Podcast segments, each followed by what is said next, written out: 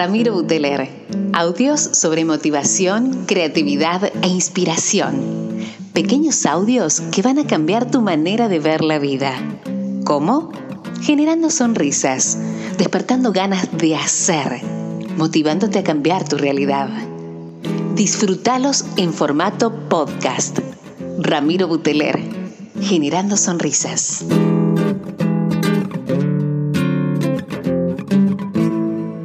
Hola gente querida, ¿cómo les va? Ramiro Buteler desde Córdoba, Argentina, en estos podcasts en español para la querida plataforma Revolution Network.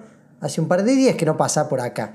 Y con, esta movida, ¿cómo le digo yo? Con esto que tan lindo que, les queremos presentar en este nuevo año, de, proyectos, de, de un horizonte distinto. La idea era, como les habíamos compartido en algunos de los podcasts anteriores, empezar a traerles invitados a gente que quiero mucho, a gente que siento que tienen algo para compartir, algo para transmitir, gente que de una u otra manera han aportado un granito al, Ramiro de hoy, al Ramiro que está acá, y, qué mejor que charlar con ustedes. ¿Dónde estarás? Eh, estarás ah, saliendo a correr arriba de la bici en la oficina, con los auriculares, en casa. Viste que hay gente que, que nos escucha mientras está cocinando, bueno, un poco la idea es acompañarte y por qué no generarte una sonrisa y por qué no un disparador, un despertar eh, en esta motivación, en esta creatividad, en esta inspiración. Hoy les traigo una amiga de la casa, Norma Salinas.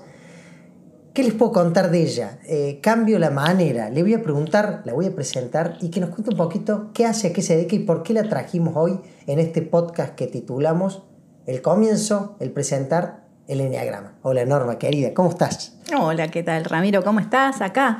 En esta tarde para nosotros, ¿no? Cuando estamos eh, en, un, en, un, año diferente, en un año nuevo, y cuando vos dijiste recién, eh, cuando me estabas presentando pequeñas perlitas que nos dejaron a lo mejor... Eh, el año pasado sobre todo, y yo quería hablar de este tema que tiene que ver con el enneagrama. Eh, primero me dijiste que me presente, ¿sí? ¿Quién soy? Y, en realidad soy una buscadora. Eh, así me defino, como una buscadora porque soy contadora. ¿What? ¿Cómo? ¿Cómo es eso? ¿Una contadora hablando de enneagrama? Bueno, estas son las perlitas que podemos traer. Eh, del mundo de los números me derivé eh, al mundo de las personas. Ah, perdón, perdón, porque el contadora dije eh, una contadora de cuentos, no, alguien que narra. No, no, no, contadora pública, la de los balances, la que hace los números, la que se mete en un Excel y vive feliz, ¿sí? Esa contadora soy. Y después me animé a esto de, eh, los humanos, ¿sí? y, meterme en este mundo que era lo que a mí me llamaba, que era lo que a mí me gustaba y después entendí, gracias al, al eneagrama, por qué. Y fíjate vos que eneagrama también tiene dos palabritas, ¿sí? Eneagrama, que significa nueve, ¿sí? Dibujos, nueve eneatipos. Y bueno, nueve números, todo vinculado a la matemática. ¿Quién fue? La contadora fue ahí. Como una reacción en dominó. Pero lo primero, para la gente que nos escucha, la famosa pregunta que te deben hacer en entrevistas cada vez que te llaman, alguien te consulta. ¿Qué es el eneagrama? El eneagrama eh, no es un instrumento ¿sí? de trabajo, sino que es una sabiduría. A los que lo toman como algo que empezamos a trabajar y decir, bueno, che, a ver este formulario, ¿qué me dice? Eh, ¿Qué eneatipo soy? ¿Qué atributo soy? ¿Vos sos un tal? ¿Vos sos un tal? No sirve. ¿Sí? El eneagrama es una sabiduría y hasta tiene en algunos casos, sí, se han encontrado este, eh, elementos que hablaban del eneagrama de 4.000 años antes de Cristo. O sea que estamos hablando que tiene unos 6.000, 7.000 años, de lo que sabemos. De lo que sabemos, ¿sí? de lo que se pudo registrar. ¿Y esta sabiduría a qué se refiere? A poder encontrar ¿sí? la armonía interior. O sea, poder encontrar la paz. Porque en definitiva, ¿la paz qué es? Es estar en armonía. ¿Y en armonía con qué? Con nuestras características. El eneagrama no trae nada nuevo, no es algo que vos vas a descubrir. Es algo que está dentro tuyo y lo eleva ¿sí? a una conciencia que lo pone en un plano que vos decís, ah, mirá. O sea, cuando vos lo ves decís, che, ese soy yo, eh, esa soy yo, esas son mis características, ah, me pasaba esto. Y no es algo que vos decís, bueno, no es futurología. Bien. Pero sí, está, está dentro de la rama de, estas corrientes nuevas, a veces como la, biodecodificación, los registros, o está más del lado de la sociología, la psicología, ¿desde dónde? está más desde el lado de esto, de la sociología, desde la antropología. Hay diferentes corrientes. A mí me gusta más la corriente que habla de la antropología porque podemos entender al hombre. Y si podemos entender al hombre, podemos entender al mundo. Esa es la que a mí me gusta y la que me gusta seguir, ¿sí?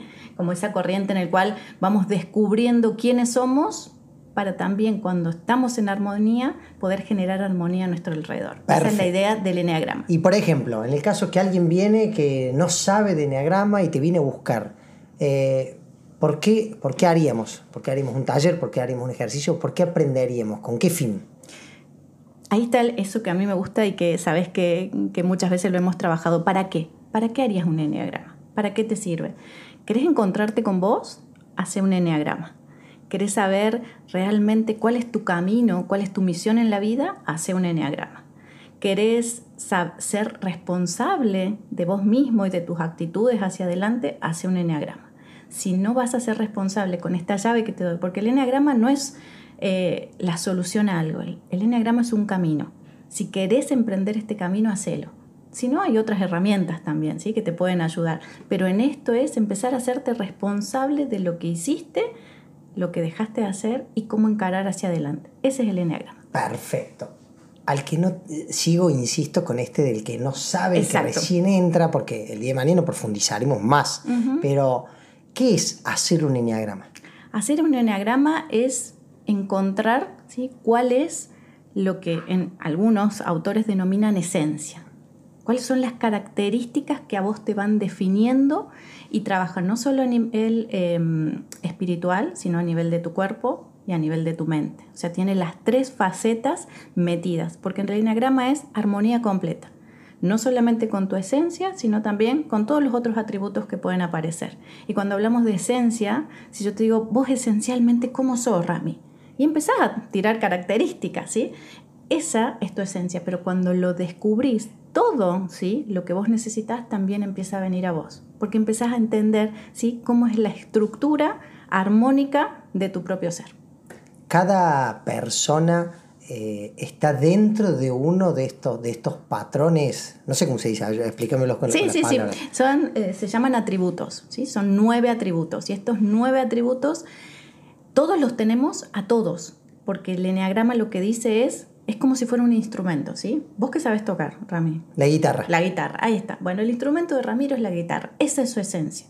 Ahora, tiene partituras, ¿sí? Para poder tocar un violín, para poder tocar una batería, ¿las entenderías? Creo que si, si me pusiera y lo estudiara. Ahí está, es, es eso, ¿sí? La guitarra ya está en vos. Eso es lo que vos podés tocar, te pueden traer la partitura que te traigan y lo vas a saber tocar porque ya está en tu esencia. Las otras, ¿sí? Tenés que ir viendo cómo armónicamente las vas desarrollando. Son todas tuyas también, porque tienen que ver con notas, con notas musicales, ¿no? Entonces, esta comparación entre el, instrumento que yo sé tocar y los que debo tener en concordancia es para que no suene como a lo mejor lo tocaría yo, pam, pum, tan, tan, tan, tan, nada que ver, ¿no? ¿Cómo sería una melodía armónica para que lo podamos escuchar. Y eso nos va llevando, porque en realidad es una búsqueda también. O sea, no es que estamos todo el tiempo en paz y en armonía y genial, descubriste el enneagrama, listo, chao, se me terminó la desarmonía, por así decirlo, palabra que no existe. No, sino todo lo contrario, es ir trabajando, porque somos seres en evolución. No es, ya está, listo, tengo la llave mágica. Es un camino, es como la felicidad. No es que ya llegué, soy feliz, no, es un camino, es un construir. ¿Te pasa que las personas que hacen enneagrama, que se empiezan a encontrar esto, del autoconocimiento, eh, ¿ven cambios a corto plazo, a mediano plazo, a largo plazo? Vos dijiste una palabra clave, autoconocimiento. Si vos te conoces, ¿sí? si vos sabés tocar y siguiendo el ejemplo de la guitarra, cuando te dan una guitarra vas a saber tocar cualquier partitura, pero no es la partitura que te estoy dando yo ni la que te impongo. ¿sí? Por eso el autoconocimiento del enneagrama lo que te ayuda es a no tener, ¿sí? La melodía de otros, sino tu propia melodía. Y por eso te permite estar en paz. Porque ya el afuera no te pega, como te, a veces te pega cuando está, no estás tan bien y cuando no sabes realmente cuál es tu misión, quién sos, eh, para qué estás en esta vida. Muy, muy bueno. Hablando un poquito de, de estos nueve tipos consulta de, inquieto nomás. Dale. ¿Por, qué nueve y no cinco? Esa, esa, parte histórica, ¿se sabe de dónde llegan? ¿Cómo, cómo aparecen estos, eh, En el caso mío, eh, ¿se nota rápidamente cuál, cuál es la parte mía más parecida a uno de estos enetipos? En el caso tuyo, en el caso de, algún, de alguien que nos esté escuchando. Eh, sí se nota, obviamente, porque son características. Eh, por ahí tenés que entrenarte un poquito para poder verlos. ¿De dónde sale este 9? Podríamos hacer un podcast entero y me encantaría porque tiene que ver con matemáticas al 100%. Y todo es 9. Si vos sumás todos los atributos y cómo se relacionan, todos terminan con el número 9. Y el número 9 es el de la armonía, el de la paz, ¿sí? el de la sabiduría. Es de donde se origina esto, ¿sí? desde el lugar de Oriente, obviamente, eh, donde se originó. Y estos nueve neatipos sí los encontramos, sí los vemos y sí los podemos diferenciar. Eh, son nueve y van en tríadas, ¿sí? también para ver las tríadas del corazón, las tríadas de la mente, ¿sí? las tríadas de las emociones. Porque somos más emocionales, porque aquel que vos ves, qué sé yo, en el, caso tuyo, en el caso mío, ¿qué podríamos decir? ¿Sí? Eneatipos. El mío, por ejemplo, que sería un eneatipo 2, que tiene que ver con el ayudador aquel que se siente identificado cuando eh, hace el bien, cuando ve que al otro sí puede evolucionar, realmente lo llena. Y eso es lo bueno y en eso estás como en luz. Por ejemplo, algunas, algunas personalidades que podemos después describir, eh, la Madre Teresa de Calcuta era un 2, ¿sí? como para tener un ejemplo de alguien que ayudó. Siempre los ejemplos son de personas por poner entre comillas, buenas, que hicieron bien las cosas, o un eneatipo 2, como el que vos contabas, un ayudador, puede ser una persona mala. También, ¿por qué? Porque ¿qué tengo yo? ¿Sí? Que en esto de mm, la búsqueda de hacer el bien, te hago tanto bien, pero ¿por qué? Porque quiero que me quieras, porque necesito que me quieras. Y ese es mi estar un poco en sombra. Entonces todo lo que hago a veces, si no estoy tan bien y no estoy en armonía, es para que vos me quieras entonces a veces puedo hacer mucho mal en esto de dar también tanto amor y de hacer tantas cosas. ¿Y dónde me hago mal? Que me olvido de mí, me olvido de ser yo, me olvido de trabajar en mí. ¿Por qué? Porque estoy pendiente solamente de lo que a vos te gustaría. Mira. Entonces, no vamos a nombrar a alguien que haya hecho mal, pero ese sería mi, mi trabajo en la vida, ¿sí? Descubrir en realidad que vos me podés querer por lo que yo soy, no lo, por lo que hago por vos. Mira vos, que hace un tiempo leía y justo eh, era alguien que, daba ejemplos sobre los distintos eneatipos y cuando hablaba del 2 contaba el tema del agua, lo bien que hace el agua, tomar agua, pero el agua en exceso eh, mata. Exacto. Y, cuestiones así, eh, por lo menos a mí en lo gráfico, me servían para visualizar, y decir, wow, uno, uno habla del agua y hablas de la transparencia y del cristal y de la pureza, pero en cantidad no, no, es conveniente. Algo así sería, mira. Este es lo mismo, ¿sí? Tiene su contraposición para hablar del otro, que sería el 6. ¿sí? El, otro eneatipo, que es esa, para que te des una idea, esa mamá que siempre está presente, la que te brinda la casa, la que te abre todo, pero, ¿sí? Eh, vénganme a visitar. Y si no, el típico, bueno, vayan ustedes tranquilos, hagan su vida, yo acá me voy a quedar sola haciendo mis cosas, ah, con los hijos normalmente, ¿no? Eh, nietos y demás, llévenlos, ¿sí? Total, yo ya que los cría a ustedes, no necesito criar a nadie más. O sea, es ese, ese dilema que tiene entre el 2 y el 6 del ser para o el ser con. ¿Soy para vos o soy con vos? Norma, me parece que esto, como decís vos, da para que nos juntemos en otro podcast a profundizar en cada uno de estos, de estos nueve, porque el que está escuchando dice, che, ¿y yo cuál soy? Yo cuál soy, exacto. Eso es lo primero que surge, pero estaría buenísimo, podemos dedicarle por ahí un tiempito a cada uno también para esto, ¿no? Y que empiecen a surgir estas cosas que están surgiendo ahora. ¿Y qué pasa si? ¿Y cuáles son los ejemplos? ¿Y cuál es el más famoso? ¿Y qué le pasó? Y podemos traer películas de aquellos no famosos, cosa de no nombrar a nadie, ¿sí? Perfecto. Entonces que se sientan identificados. ¿Me podés, antes de que, que nos despidamos, así rapidito tirarme el nombre o una característica de cada uno de estos nueve? Dale, el uno, ¿sí? El perfeccionista. Rápidamente te, te, das una idea, ¿sí? Perfección, tender a eso, que esté todo ordenado. En su casa seguramente todas las cosas deben tener un orden. Los libros, si no están en orden alfabético, mi amor, ¿no?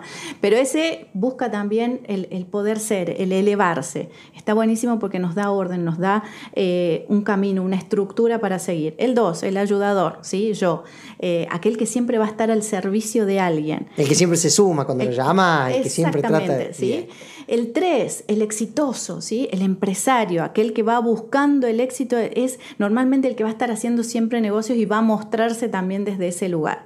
El 4, para que te des una idea, un poeta, un músico, ¿sí? Son los, ¿Un bohemio? Un bohemio, así es, ese es el 4. El 5, el intelectual, ¿sí? el que va a buscar eh, no solamente lo que vos me estás diciendo, Norma, de respecto al eneagrama, pero 4.000 años o 4.500 años, porque hay 500 años de diferencia en aquella época, ese va a empezar a decir. Perfecto, El que me va, o sea, una entrevista con él capaz que le empiece a pifiar un poco, porque no sé tanto, tan específicamente, tendría que estudiar un poco más. El 6 es el que te va a abrazar, el que te va a contener, el que va a estar, así como el 2 también siempre, el que te va a brindar su casa, el que se va a sacar el corazón, ¿sí? Para dártelo y no va a tener ningún problema. El 7, ¿qué podemos decir del 7? No sé si lo digo o no, pero bueno, el 7 es el entusiasta, el que va a animar. Es tener un amigo 7 realmente es tener el don de la alegría, porque ese es un 7. El 8, el luchador, ¿sí? el de la justicia, el justiciero, el que siempre va para adelante. En el 8, por ejemplo, para que lo identifique, ¿viste los buenos de las películas, en esas películas de yankees, los buenos muy buenos y los malos muy malos? Bueno, los buenos muy buenos son 8 y los malos muy malos también son 8. Y el 9, ¿sí? el que nos cierra todo esto, la paz. Eh, la paz que busca a lo mejor el maestro Shifu en Kung Fu Panda, ¿sí? Bueno, ese, ¿sí? Maestro Shifu que no lo podía encontrar, pero que sí tenía el maestro Owei, por ejemplo, el maestro Owei es un 9, ¿sí? El que encontró esa... Eh, Gandhi era un 9. Y fíjate que era un gran luchador, ¿sí? No necesariamente es que estamos todo el día mm, haciendo sí, meditando y mirando Exactamente. No, el 9 es aquel que encuentra la armonía y que va tratando también de buscar, ¿sí? Esto de estemos en paz. ¿sí? Y ahí se cierra ese círculo. Todos tenemos que desarrollar cada uno de estos. Fíjate, yo te hablé del entusiasmo, del orden, de los negocios, de la introspección, del buscar un poco más allá, del abrigar a la familia, ¿sí? del luchador, de la justicia, eh, del entusiasmo, de la alegría, del don de la alegría. Con el 7 podemos hablar del don de la alegría y ahí tenemos para hacer un montón de cosas. Y con eso, ¿sí? un poquito de cada uno de ellos. La idea es buscar, ¿sí?, cómo nuestra estructura nos lleva a que estemos trabajando todo esto en un círculo. Por eso también te estoy señalando como si nos estuvieran viendo, pero eso es, cierra un círculo del infinito.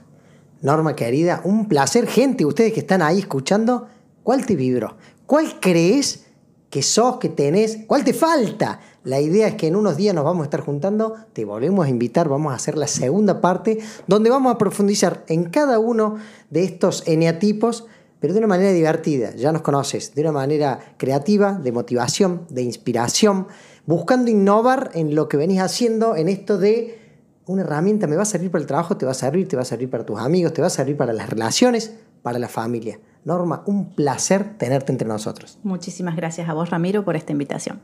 Podcast en español, Revolution Network, gracias por estar. Ramiro Buteler, nos encontrás en todas las plataformas con este generando sonrisas. Chao gente querida, ya saben, escriban, respondan, comenten, que estamos para eso. Un saludo gigante a todos. Chao, chao.